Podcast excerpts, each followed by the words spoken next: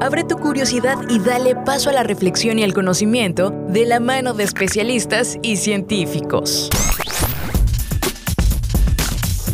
Bienvenidos al espacio de la divulgación, la tecnología y la innovación. UJAT Conciencia en Radio UJAT. Iniciamos. Amigos, ¿cómo están? Bienvenidos sean una vez más a este espacio de ciencia, UJAT Conciencia, que se transmite por Radio UJAT 107.3 FM Voz Universitaria, pero también por nuestras plataformas digitales de ciencia y tecnología UJAT.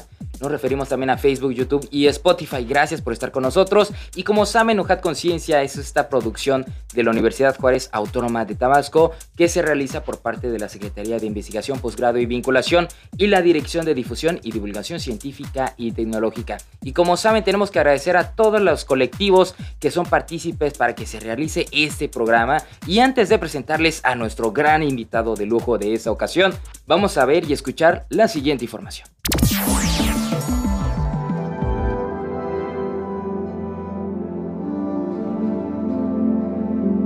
Lo que más amo de la ciencia es que a medida que aprendes, realmente no obtienes respuestas solo tienes mejores preguntas. John Green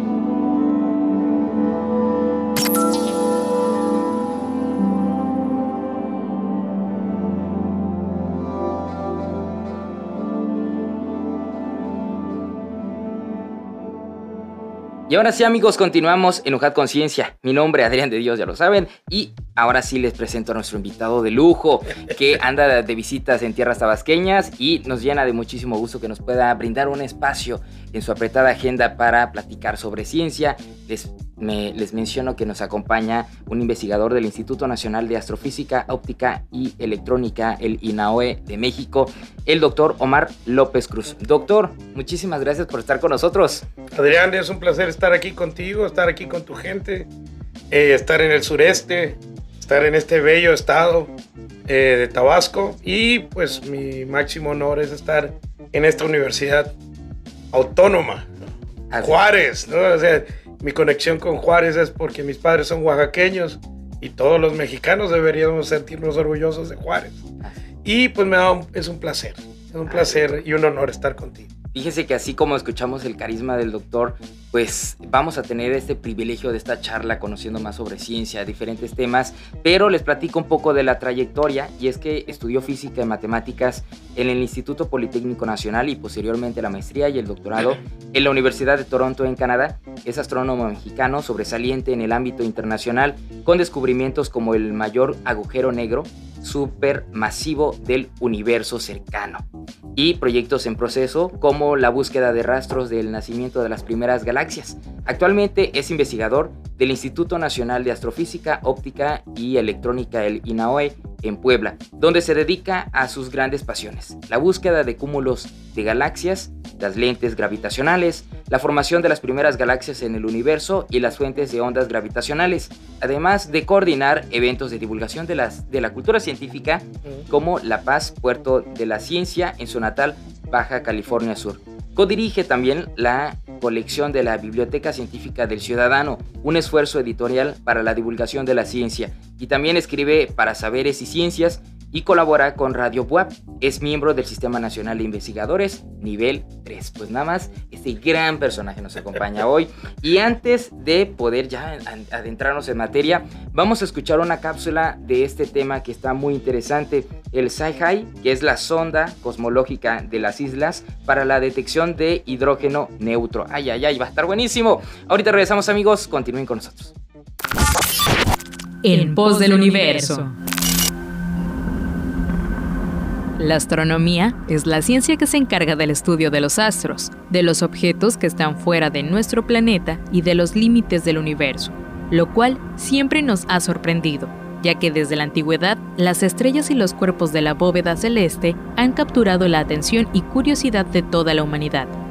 Durante varias décadas, el desarrollo científico ha permitido que la innovación y tecnología avancen constantemente en la creación de equipos hipersensibles a los fenómenos del universo al ser enviados al espacio en búsqueda de respuestas sobre nuestro origen, desde el Big Bang hace 13.7 millones de años, hasta la formación de las primeras estrellas enlazadas atómicamente y con mantos gaseosos compuestos de hidrógeno y helio, por mencionar algunos elementos. Así, los elementos más pesados que el hidrógeno, el helio y el litio, generados por esas primeras estrellas, permitieron la conformación de una segunda generación de estrellas.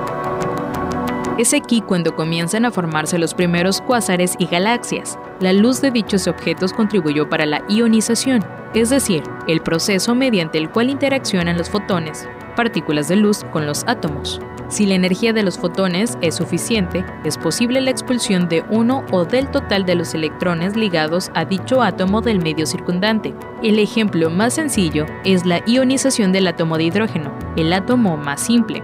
En su forma normal solo tiene un protón y un electrón.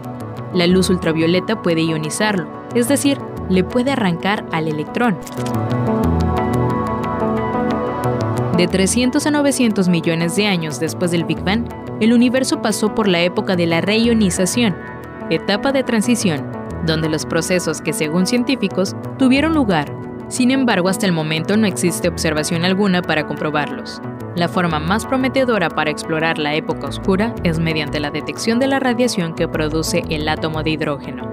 El hidrógeno neutro, HI, produce una emisión característica, conocida como la transición de 21 centímetros, por producirse en la longitud de onda 21.1061 centímetros, lo cual equivale a 1420.4057 MHz en frecuencia. Dicha transición es común en nuestra galaxia y en otras galaxias ricas en hidrógeno neutro.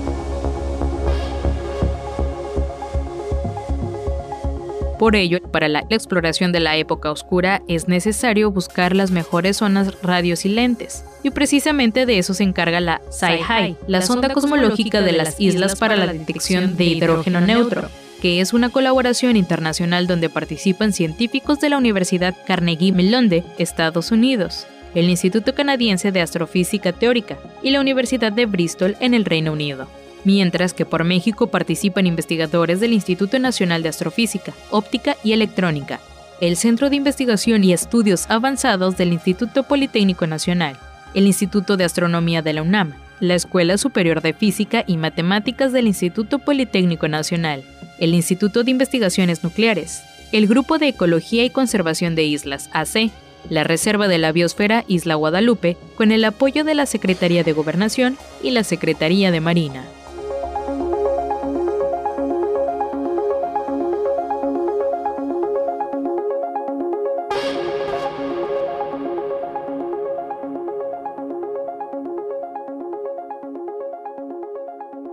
Amigos, muchísimas gracias por estar con nosotros en UJAT Conciencia y seguimos platicando con el doctor Omar López Cruz, quien es investigador del INAOE.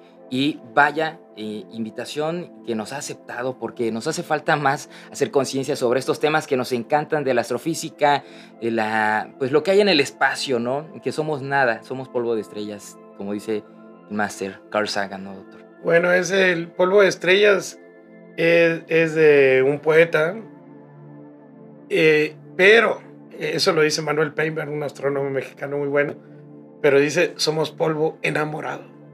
Fíjate, o sea, esto es, no es un polvo común, ¿no? Es un polvo que tiene vida. Entonces es, es maravilloso celebrar la vida en todo el universo sí. y pues celebrar el ejemplo que conocemos hasta el momento, que es el nuestro. Pero yo creo que en un futuro, que espero ya no sea tan lejano, estaremos descubriendo vida en otros planetas. Eso va a ser muy interesante. Doctor, en ese sentido ustedes trabajan en esto, ¿no? Conocer lo que hay en el exterior y pues por ahí puede platicarnos qué están haciendo. Pues hay, hay, hay dos líneas. Mira, ahorita que, que, estábamos viendo esta taza tan bonita, que es una imagen del James Webb, en esta nueva máquina que nos han regalado el día de Navidad para poder estudiar el cielo, ¿no? Sí, fue, fue, el día de Navidad. Entonces, hay dos vertientes. Una, el universo profundo y la otra los exoplanetas.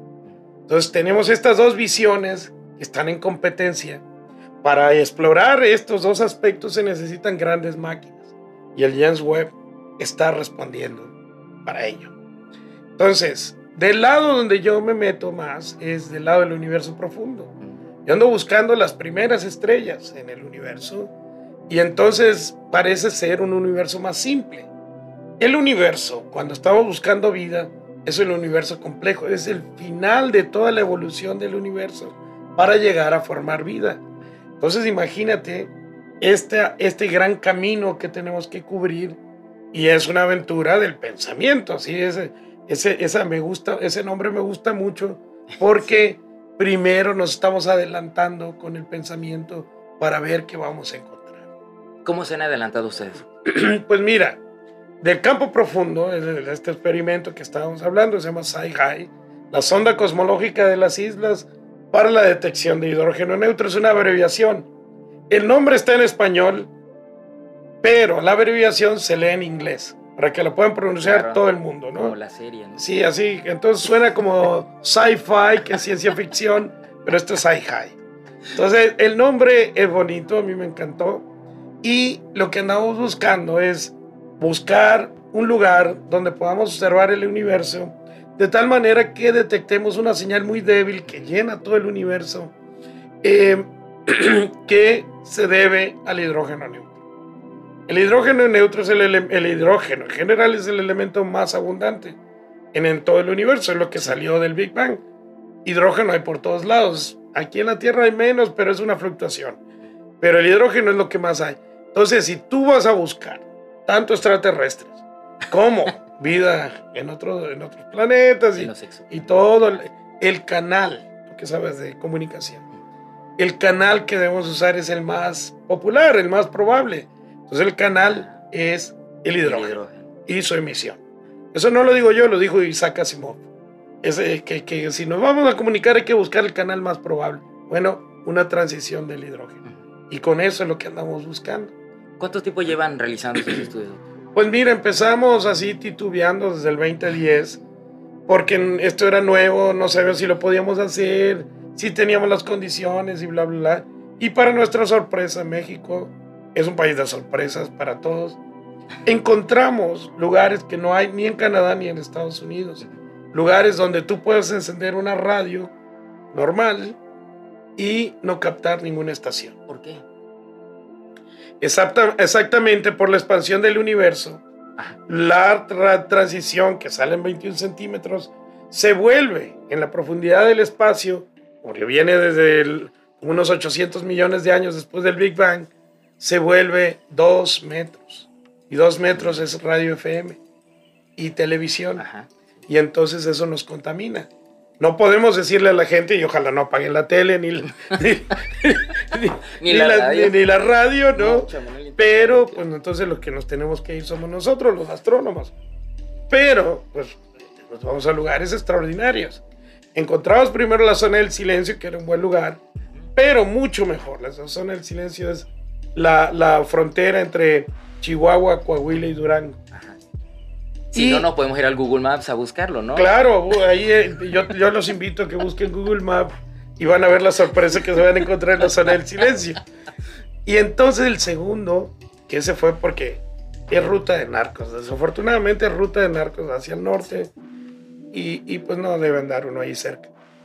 Encontramos un lugar que yo ya sabía de, a través de lecturas eh, de mi infancia, de juventud un libro que se llama El Otro México, escrito por un gran, gran escritor mexicano que se llama Fernando, Fernando Jordán, más conocido en Baja California que en el resto del país. Era un reportero que viajaba por todo el país. Se metió en 1950 en Baja California, hizo un viaje desde Tijuana hasta Los Cabos. Y en el camino eh, fue a la isla Guadalupe. Entonces yo ya sabía que había un lugar que es la isla Guadalupe donde había elefantes marinos y todo esto. Yo tenía una gran curiosidad de ir ahí. Sí. Entonces, está protegido por la Marina. Entonces, ahí estamos protegidos y está aislado. Sí. Nuestra gran sorpresa fue que es uno de los mejores lugares de todo Norteamérica y le llamamos radio silente, o sea, que no hay emisión. Entonces prendes el radio y nomás se oye nada. Nada. Y esos son, es un recurso natural primero. El cielo también es muy oscuro. Y la respuesta es muy clara, no hay gente. Pues hay una, una población de pescadores y eso es todo. Y es un recurso natural que se está perdiendo cada vez más rápido y más rápido. Entonces, yo pregunto a tu audiencia, ¿no? ¿Quién ha estado en un lugar donde no sintonice ninguna estación de radio? Y dos, donde hayan visto la Vía Láctea. Entonces, esos lugares son cada día más raros. Y hay una generación entera que ya creció sin poder ver el cielo. Sí. Entonces, estos lugares pues se deben de proteger. Sí. Y los debemos de proteger de manera integral. Los biólogos los protegen, que no vaya la gente. Y, no, y yo he tenido que hablar con ellos de decirles, hay que proteger el cielo también. Sí. Y entonces, esto nos llevó a una gran aventura de ir a una isla, de meternos en una reserva de la biosfera, bueno, dos. Primero la zona del silencio, es la reserva de Mapimí y luego la isla Guadalupe. Y estamos esperando también irnos al archipiélago de Revillagigedo, que es un lugar también fabuloso. También lo buscamos en Google Maps. Busquen en Google Maps, es lo único que les digo es que no se metan ahí en el verano. Ese es el callejón de los huracanes. Ahí pasan en categoría 5, así que no, yo no me he atrevido a ir entre mayo y septiembre. No me metería a las islas Revillagigedo. Doctor, estamos hablando de astronomía, de física, pero también nos platica sobre biología. ¿Cómo logra usted tener esa Bueno, mira, es algo que no que yo tenía apagado, ¿no? Como en off, ¿no? No, no ni, lo, ni lo pienso, pero yo voy a grandes construcciones que están ya funcionando. tenemos el Observatorio Nacional de San Pedro Mártir o el Observatorio Astrofísico de Guillermo Aro en Cananea, ¿no? uno en Baja California y el otro en Sonora. Son, ya construcciones que, que, nos llevan, nos traen, todo está bien, no nos fijamos, bueno, que, que, el oso no venga y te coma la comida y eso, nada más, ¿no? Pero, pero no tomamos en cuenta el impacto que estamos causando. Al meternos a una zona, a una reserva de la biosfera, hay que tener cuidado extra. Y es igual lo que se hace en Antártida. Y entonces esto, ayer no lo comenté en la conferencia, pero yo lo que, la idea que tengo es hacer una estación de observación. Entonces tiene que hacer un contrato y todo esto y planear llevar las cosas y sacarlas Toda la basura, todo lo que llevemos hay que sacar. Eso se hace en la Antártida. No se cuesta tan caro. Pero hacer una estación y ya hasta el nombre le tengo, el nombre que le quiero poner y quiero poner como propuesta y lo estoy lanzando aquí, se llama Sebastián Vizcaíno, un explorador español que demostró que la Baja California no era una isla. O sea, vean, es, es increíble que alguien se planteara y digo, quiero demostrar que la Baja, creían que era una gran, una islota, ¿no? Entonces le dio la vuelta y vio que no había regreso. Y demostró que no, que no, y se fue hasta Oregon. Entonces este gran explorador, que iba en son de paz, eh, hasta donde se podía, este, porque nadie va en son de paz, de verdad. Ni al espacio hemos ido en son de paz. Somos ambiciosos. Bueno, no, hay que, que justificar, alguien tiene que pagar, pues, entonces tú tienes que ir buscando cosas. Entonces, la estación que queremos hacer bajo el modelo de muy poca escala, si quieres, eh, el modelo de, lo que, de la estación científica que tiene en la Antártida es una estación en la isla Guadalupe. Para que tú puedas traer un equipo de sismología, un GPS y nuestros telescopios y podamos hacer las cosas desde ahí.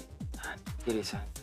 Sí, hay que seguir, ¿no? Hay que seguir haciendo y ah. buscando oportunidades para ayudar también y, contrarrestar. Pero lo más interesante es, Adrián, fíjate que en hacer estas cosas te vuelves pionero. Ah, así es. Sí. O sea, qué interesante, ¿no? O sea, tú, tú, tú tienes un programa científico. Luego, otros países lo están haciendo con mucho billete. Pero aquí en México no se hace. Ah, ¿quién nos quiso decir? no, bueno, lo que te quiero decir es las ganas y el talento que tengas. Entonces, ahora que nosotros nos metimos una isla, que, que hicimos, lanzamos un artículo, muchos otros se quedaron así apantallados de dónde salieron estos cuates, ¿no? Y eso yo creo que es muy bonito hacerlo. a mí me da mucho orgullo. Ser de los primeros. Ser de los primeros y no me da vergüenza que se rían de nosotros. Porque al final los que nos estamos riendo de ellos somos nosotros porque con más dinero. Es así como las eh. películas esas de, los mexicanos en Estados Unidos, ¿no? Que hacen un, submarino ahí, que le ponen un, un este, un, que era un tapón sanitario para que no le entre agua. Bueno, pues así andamos nosotros, ¿no? Haciendo cositas con lo que tenemos, pero el conocimiento, ese, ese, es, ese es el mismo. No se puede. Ese no lo, lo pueden quitar, o sea, la física funciona, los principios de la física funcionan, independientemente si tú tienes una gran infraestructura o una chiquita. Y las ideas es así, no tienen patrimonio, ¿no? O sea, son de quien se les ocurra. Y aquí en México, afortunadamente, se nos ocurren ideas, todavía. De estas mismas ideas nos vamos a un pequeño corte, amigos, pero ahorita regresamos. Seguimos en UJAT Conciencia sobre astronomía. Chispas científicas.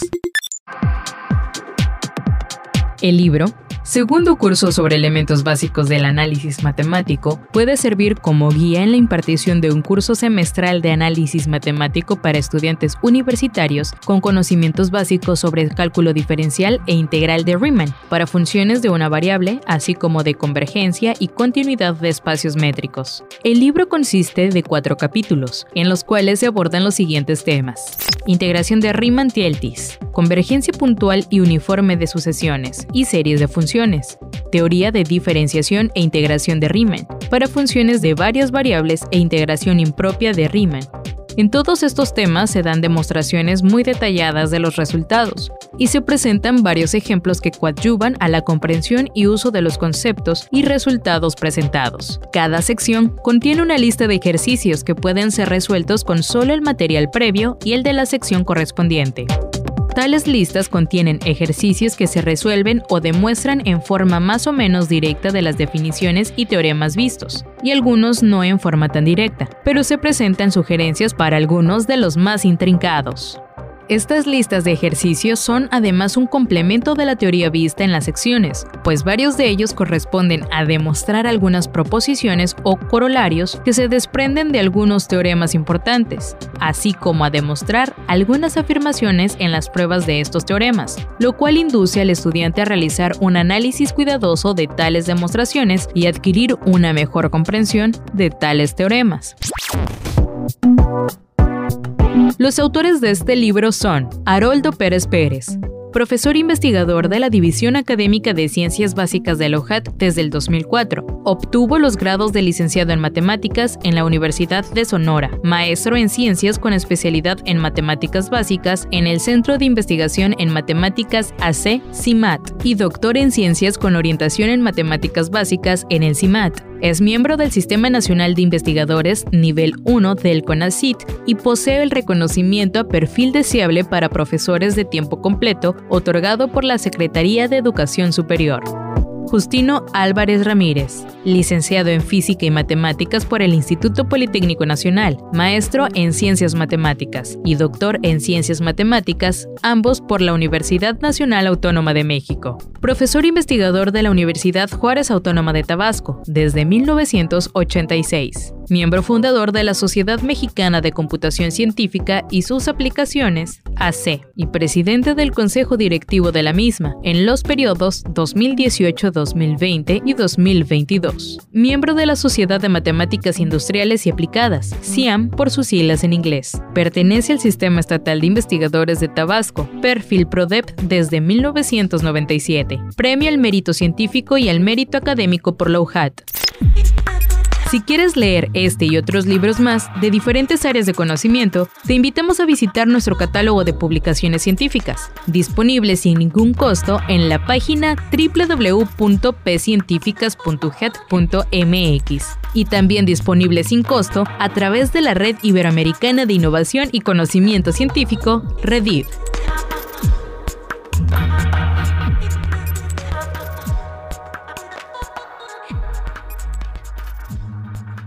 Continuamos amigos, Sujat Conciencia a la orden y seguimos platicando con nuestro invitado, el doctor Omar López Cruz del INAOE, Y vaya temas que estamos teniendo aquí, esta charla, que parece café científico, doctor. Pues ya me trajiste un cafecito aquí. Yo el segundo ya. y pues bueno, algo también importante, escuchamos muchas cosas interesantes, pero para nuestra audiencia también y para también de manera personal y todo lo que estamos aquí, ¿cómo se estudia el universo? Bueno, mira, te lo voy a contestar. Hay, dos, hay muchas contestaciones. Bueno, te voy a decir las, las que más me gustan. La riqueza de los pueblos somos los ciudadanos, somos nosotros. Entrenar el recurso humano es muy caro. Aquí en México se han hecho grandes esfuerzos de educación pública, que significa educación general para toda la población. Hay otros países como Estados Unidos donde la educación, y Canadá también, donde la educación es privilegio. No nada más debes tener talento, o capacidad para estudiar, sino que además tienes, debes de tener dinero para pagar. Generar un recurso humano especializado, un, un investigador en astronomía, cuesta mucho dinero. Y sabes tú que hay mexicanos observando con el telescopio espacial Hubble. Hay mexicanos que ya están metiendo propuestas para el James Webb. ¿no? Hay mexicanos que hemos observado con ALMA, hay mexicanos que hemos observado con los más grandes telescopios del mundo. Y México no pone un peso en algunos, en estos, ¿no? Hay un español que sí ponemos dinero, pero en el Hubble y en el James Webb no hemos puesto ni en ALMA, que es un radiotelescopio grandísimo, no hemos puesto ni un solo peso. Y tú te preguntas por qué nos dejan usarlo. Exactamente no les costamos nada. Entrenarnos como científicos y tener una buena idea. Y, ellos dicen, tenemos que sacarle el máximo provecho a este estudio, digamos, ¿no? Entonces tú admites a cualquiera que te venga y te diga, oye, voy a generarte un programa buenísimo, vas a, va a subir el rating y no te cuesta nada. ¿Tú le cierras la puerta a una persona así? ¿Cómo? Bueno, entonces los gringos, siendo muy inteligentes, y, generosos nos dejan usarlo. Los europeos son más cerradones porque esos son más colonialistas, con todo respeto a mis colegas europeos. Pero eso es lo que ha hecho a Estados Unidos grande, que les ha abierto la puerta. Ustedes vieron esa película tan bonita que se llama Talentos Ocultos, donde hay tres eh, científicas, un ingeniero y una científica negras, ¿no? de color, como ustedes quieran llamar. Pero no eran comunes. Cuando Estados Unidos entra en la carrera del espacio, no iba a conformarse con los hijos de Harvard, ¿no? Necesitaba el talento y lo, fue a buscar donde lo fuera a encontrar, porque su enemigo, los rusos, decían que era universal la educación. Era para todos. Entonces, ¿cómo tenías que abrir? tenías que abrir. Y en 1960, y a mí me conmueve mucho la chica, la más guapa de la película, que va y pide permiso a un juez que la deje entrar a la escuela. Háganme ustedes el favor. No, nada más porque es mujer y peor porque es de color. Una sociedad así. Entonces NASA y los baños, esa onda de los baños sí era cierta también. Y lo sufrieron varias astrónomas también. En, hay una historia eh, de Margaret Burbage en Palomar en Caltech que no iba a observar sola porque había solo un baño para hombres. Tenía que acompañarla su marido. Margaret Burbage, cuando le dan un premio en, de la Sociedad Astronómica eh, estadounidense, ella dice que no lo va a tomar hasta que haya más mujeres haciendo ciencia. Entonces, fíjate cómo ha avanzado esto. En México hemos tenido nuestros bemoles, pero la revolución fueron las mujeres y los hombres, ¿no? Fuimos hombro con hombro. Y aquí, cuando menos yo no vi un ataque así, ni fue testigo de un ataque en contra de las mujeres tan fuerte. Quizás en las casas sí había. Porque la mamá decía que tu hija ponte a hacer otra cosa o, vete a estudiar para profesora, ¿no? Porque no, no ingeniero, ¿no? Pero ese no era una, una discriminación activa que estaba en el grupo. En Estados Unidos y Canadá en los 90 había una discriminación activa contra las mujeres.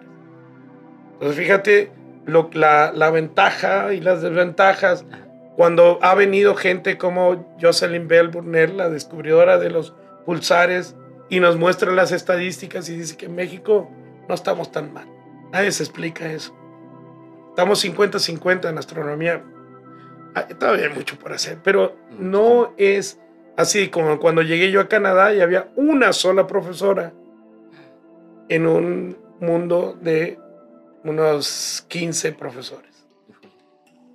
Y en la torre de física había 300 profesores y ninguna mujer.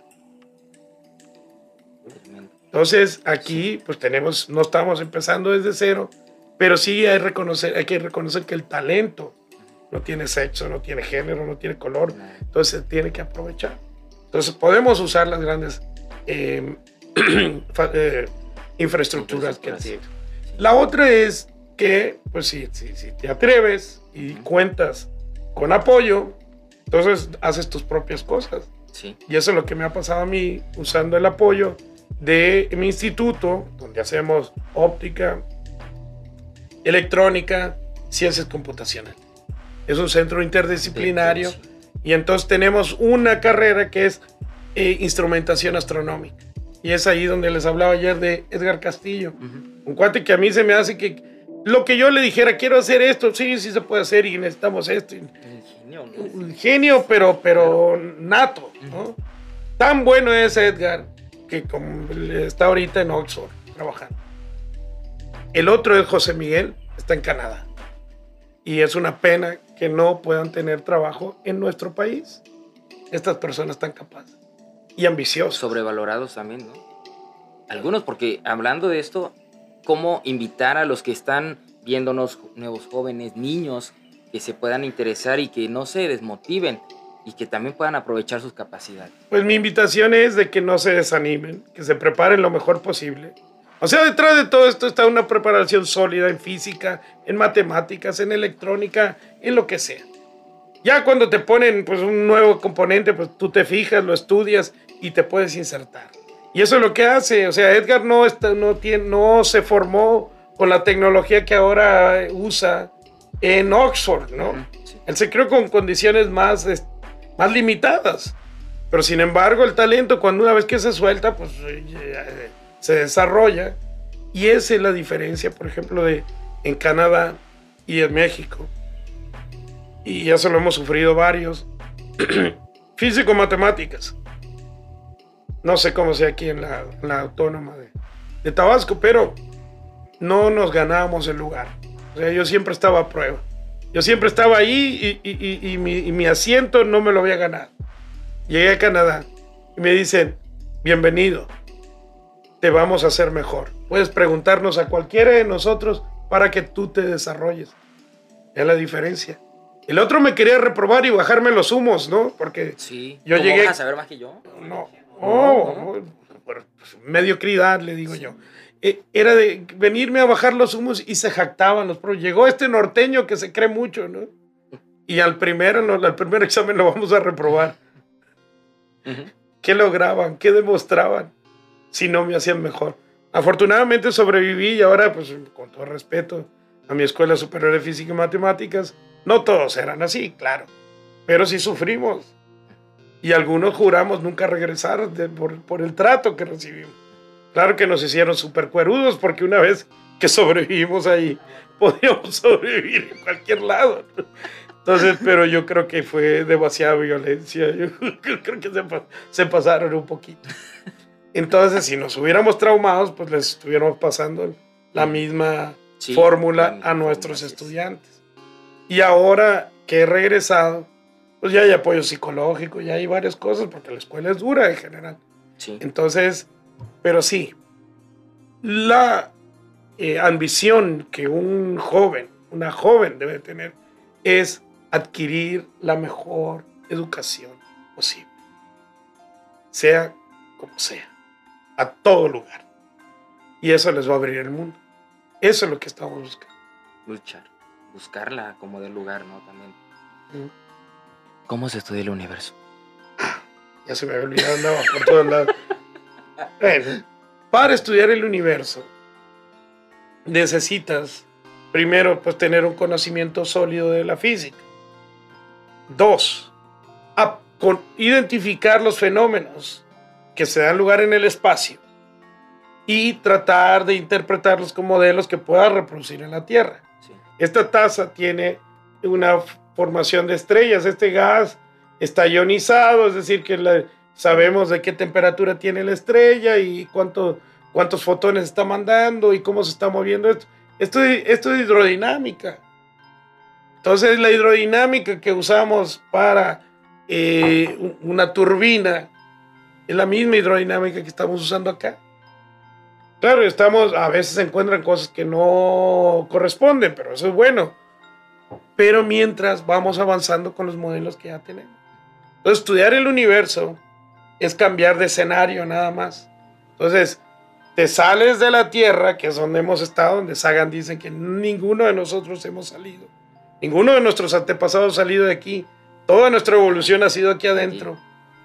Cuando salimos, y eso es lo más eh, misterioso de la ciencia, es de que las reglas se aplican en la Tierra, se aplican en el universo. Ya llevamos rato con eso. Kepler, Newton y todos ellos han contribuido a tener esta confianza. Cuando los modelos chocan, entonces a veces tenemos que introducir elementos nuevos y así fue como se creó la materia oscura, la energía oscura. Puede que no exista. Lo que quiere decir que nuestro modelo no las contiene.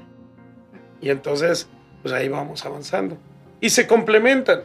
Lo que hablé ayer de la teoría esta del Big Bang, pues un acelerador de partículas semeja las condiciones que estaban después del Big Bang y puedes ver cómo evolucionan las partículas. Es más, hay esperanza que, y eso nos lo explicó la otra vez un, paisano tuyo, un tabasqueño, ah. Eduardo de la Cruz Burelo, a quien le mando un saludo, premio Juchimán. De plata. Todos los premios. Todos los premios. Eh, Eduard Saludos, es, doctor. Saludos, Eduard. Eso, estoy desde tu tierra. Este es un gran, gran científico a quien yo admiro. Y eh, él dice que, puede salir un candidato de la materia oscura y es lo que esperamos del sincrotrón, de esto, no el sincrotrón, el, el acelerador de partículas que está en el CERN. Entonces, vamos completando por todos lados las grandes escalas, las pequeñas escalas, vamos poniendo todo. Sumando por partes. Sumando. Puede ser un acto de soberbia. Quizás no nos dé la herramienta con la que analizamos, que es el cerebro, no esté diseñada. Y ese, esa es una limitante que no pensamos. Esta herramienta que tenemos aquí es una herramienta de supervivencia, pero nadie dijo que era para entender el universo. Entonces, fíjate, ya estamos usándolo para cosas que no eran.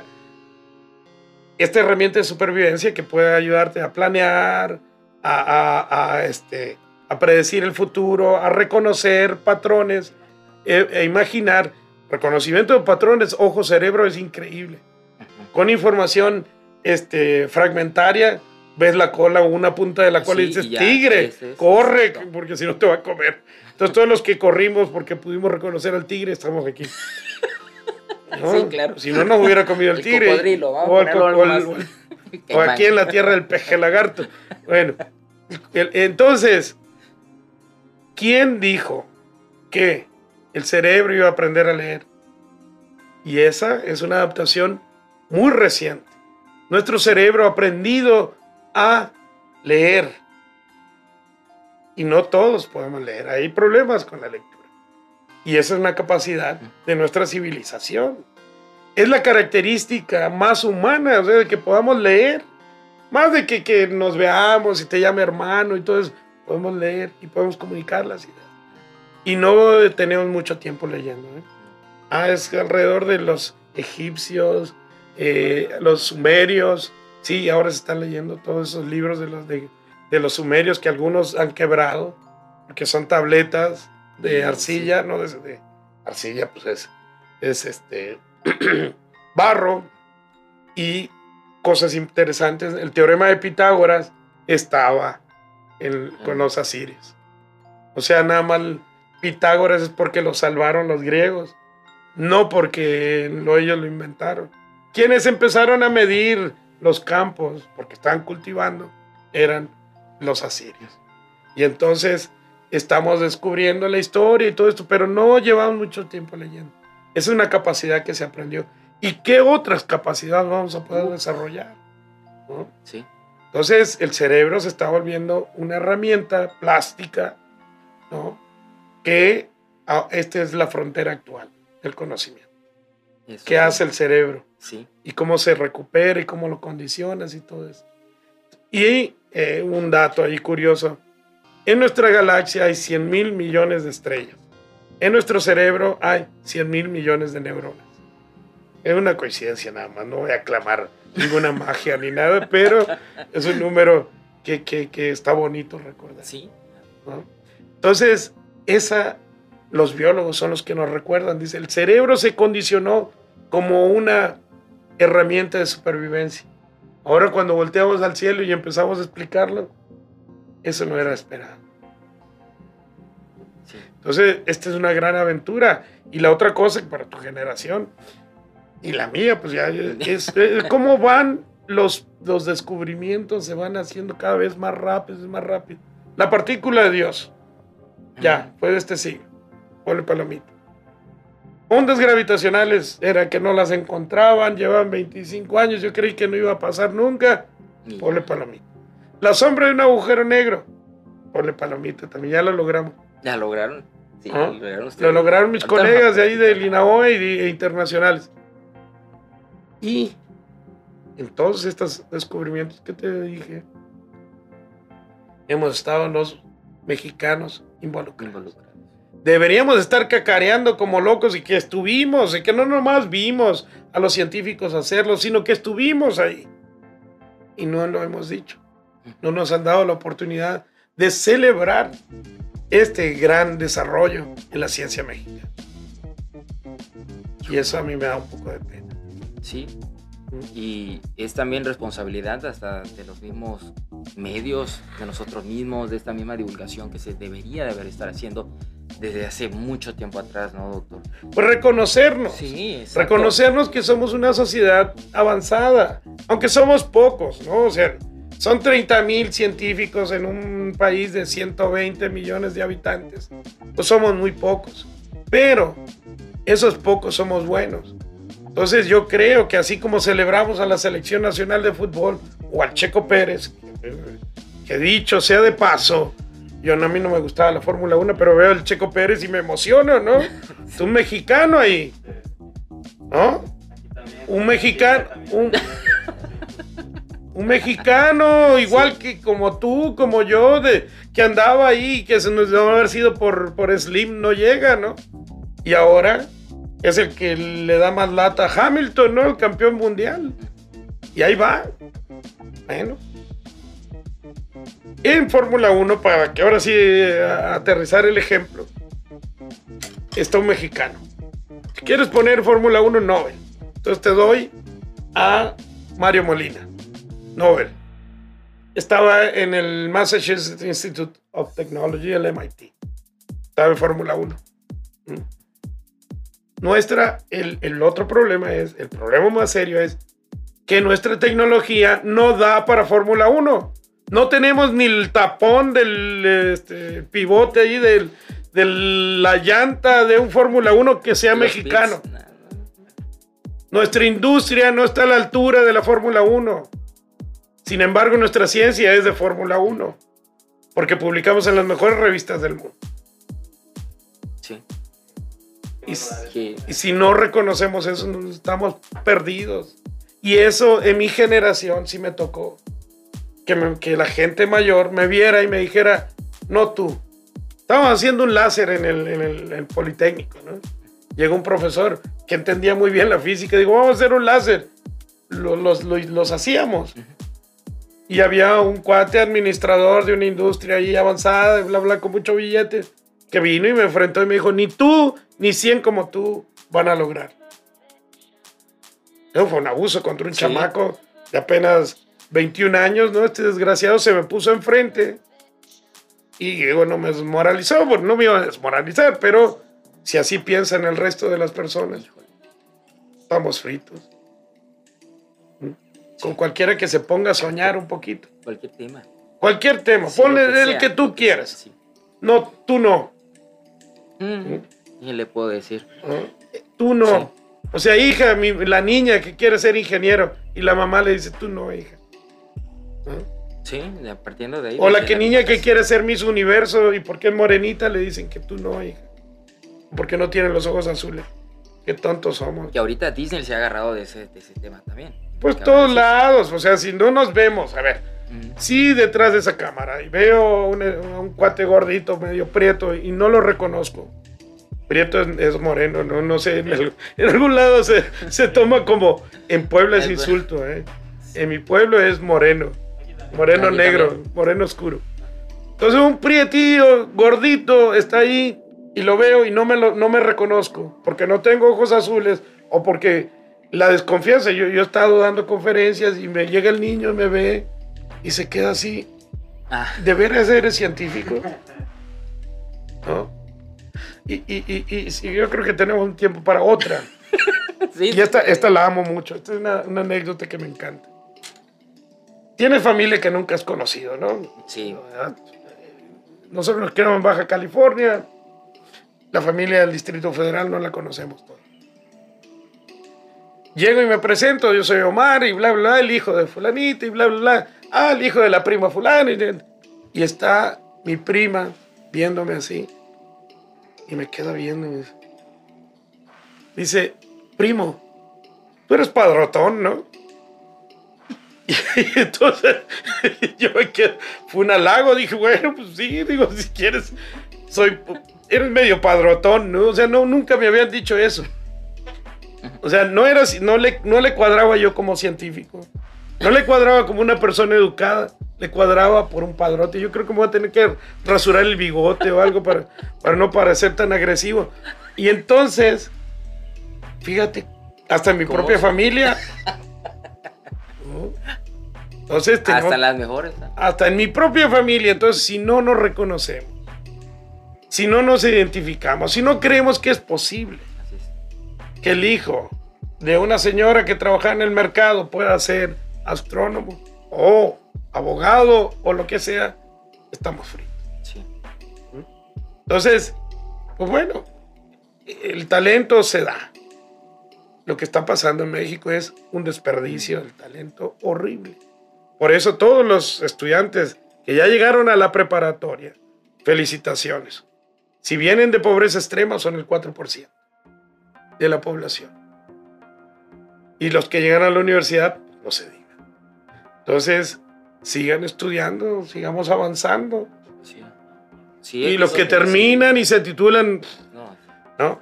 Entonces, mi, mi consejo es que no se fijen, que no va a haber trabajo, que no se fijen de que las condiciones son adversas, que sigan estudiando y se preparen de la mejor forma posible. Si México no está listo para recibirlos, el mundo los va a recibir y van a hacer del mundo mejor. Yo no pensaba esto así, yo soy muy patriota, ¿no? Y por eso regresé a México. Y Eduard también regresó a México, porque se pudo haber quedado fácilmente donde estaba. Y entonces es el momento de reconocer nue- nuestras capacidades. Tenemos mucho, no estamos tan mal, ni somos tan pobrecitos como nos dicen. Nuestra cultura es bastante rica, ¿no? Te lo digo con Sí, sinceridad. sí, claro. O sea, estaba en Arecibo. Estaba en Arecibo. Donde está la antenota esta.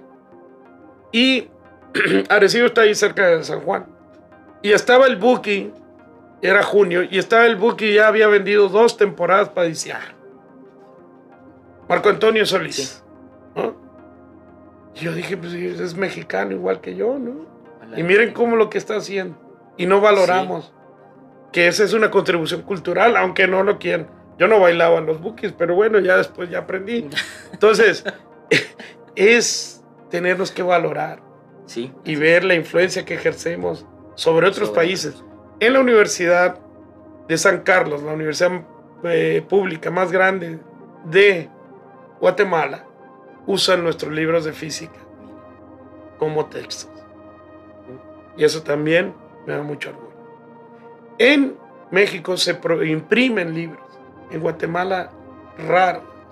Y en Centroamérica, raro. Ni se diga. Los países que más imprimen libros es Brasil, Argentina y Chile. El resto es muy raro. Colombia ya está haciendo algo. Pero un país que no imprime libros es un país que está retrasado. Perdón. Entonces es nuestra obligación pues ayudar a nuestros hermanos de Centroamérica, jalarlos. Vienen, les ayudamos aquí con lo que podemos. Sí. Y nos apabullamos viendo hacia el norte. Pero bueno, pues, ya no hay que Sí. perder el miedo, ¿no? O sea, pues estamos intermedios. Pero bueno, Checo Pérez está ganando en Fórmula 1 porque no le tiene miedo a Lewis Hamilton. Y porque está en una máquina que es lo suficientemente potente y él la sabe usar de, de una manera virtuosa. Sí, sí, claro. Sí. Entonces seamos virtuosos del conocimiento y eso nos va a abrir puertas en cualquier lado. Y no tenerle miedo al éxito, como dicen, ¿no? Porque ese es otro punto también. Ah, sí. Ese es otro tema.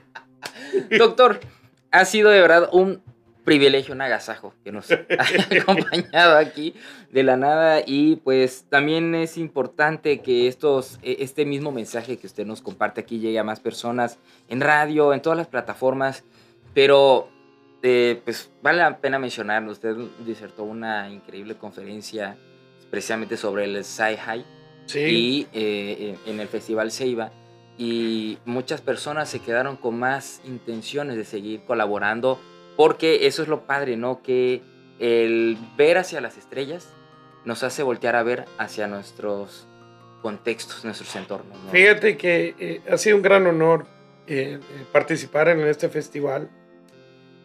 Eh, ha sido muy emotivo.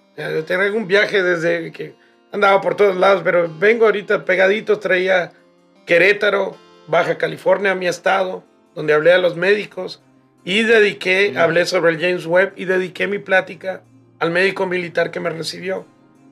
Mi mamá y yo, bueno, mi mamá y yo, yo tenía 5 kilos al nacer. Si no hubiera sido por profesionalismo del doctor Sagaón, que fue el que nos recibió, mi mamá y yo nos hubiéramos muerto y no estuviéramos aquí. ¿no? Eso estoy seguro. O no totalmente seguro, pero un 99% sí. Y llego aquí y ayer el, este, el público fue realmente grandioso. O no sé si yo estaba inspirado, no sé, pero el caso es de que nos pasamos dos horas Sí, fueron dos horas. y media y no me di cuenta, ni la gente se dio cuenta. Bueno, los que se tuvieron que sacar a sus hijos porque ya eran las 10 de Ya, la ya. noche, ya estaban dormidos los pobres chamaquitos, pero el resto estaba ahí. Sí, sí, sí. La, la- la persona que me presentó dijo dos horas y media y yo dije chample y nadie dijo nada. Esa ¿eh? es la relatividad del tiempo. O sea, si ¿Usted lo sabe ustedes- más? Yo como chente, ¿no? Si siguen aplaudiendo, yo sigo hablando. Entonces, eso es, eh, fue una muy bonito, muy Sí. emotivo. Me lo llevo, eh, esta última conferencia, me la llevo en el corazón. Pero ¿sabe qué también, doctor? Ese mensaje de que los investigadores, los científicos tienen que ser nobles, tienen que abrirse hacia las personas y poder platicar y tener esa amplitud para permitir el diálogo. No se tiene con cualquier investigador. Y creo que usted nos dio esa gran, nos dio ese gran regalo a los que tuvimos la oportunidad de estar ahí. Y pues de aquí lo vemos también, nos está regalando esta charla, ¿no? Y qué dichosos somos de bueno, yo, yo lo único que te quiero decir es de que quien de mis colegas no se sienta así- de agradecido, es un mal agradecido. Porque la educación es pública, no le ha costado a la familia de uno tener esta, esta especialización e incluso ir a estudiar al extranjero pagado por México. ¿Mm? Llegué a la, a la universidad número 22 del mundo por derecho propio y no me fui a pasear como mucha gente cree, porque me traje un premio de esa universidad. Y Eduard también se, atre- se trajo Sí, sí, premios sí. de la Universidad de Chicago. Entonces no se fueron a pasear. No está uno para irse a pasear en una oportunidad de oro como la que nos están dando. ¿no? México pagaba siete veces de colegiatura que lo que pagaba un ciudadano canadiense. Pagaban dos mil un ciudadano canadiense y un mexicano pagaba a México, un país pobre, 14 mil dólares. ¿Y por qué no voy a estar agradecido? O sea, es- es- tenemos que estar agradecidos. ¿Cuántos estudiantes con 14 mil dólares se hubieran ed- educado aquí en México? Y en cambio confiaban en mí.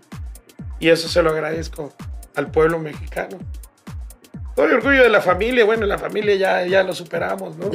Pero es el pueblo, o sea, de dónde venimos. Y eso hay que recordar, ¿no? que no se nos olvide. No, que nunca se ¿Eh? nos olvide de dónde venimos De dónde venimos, y hacia dónde vamos. hacia dónde vamos, pues ya lo decides tú. Pero este, de, de lo de dónde venimos, eso no lo decidiste tú, ya veníamos marcados, ¿no? Entonces, esa es la gran oportunidad, la gran aventura de la educación, la gran aventura del pensamiento.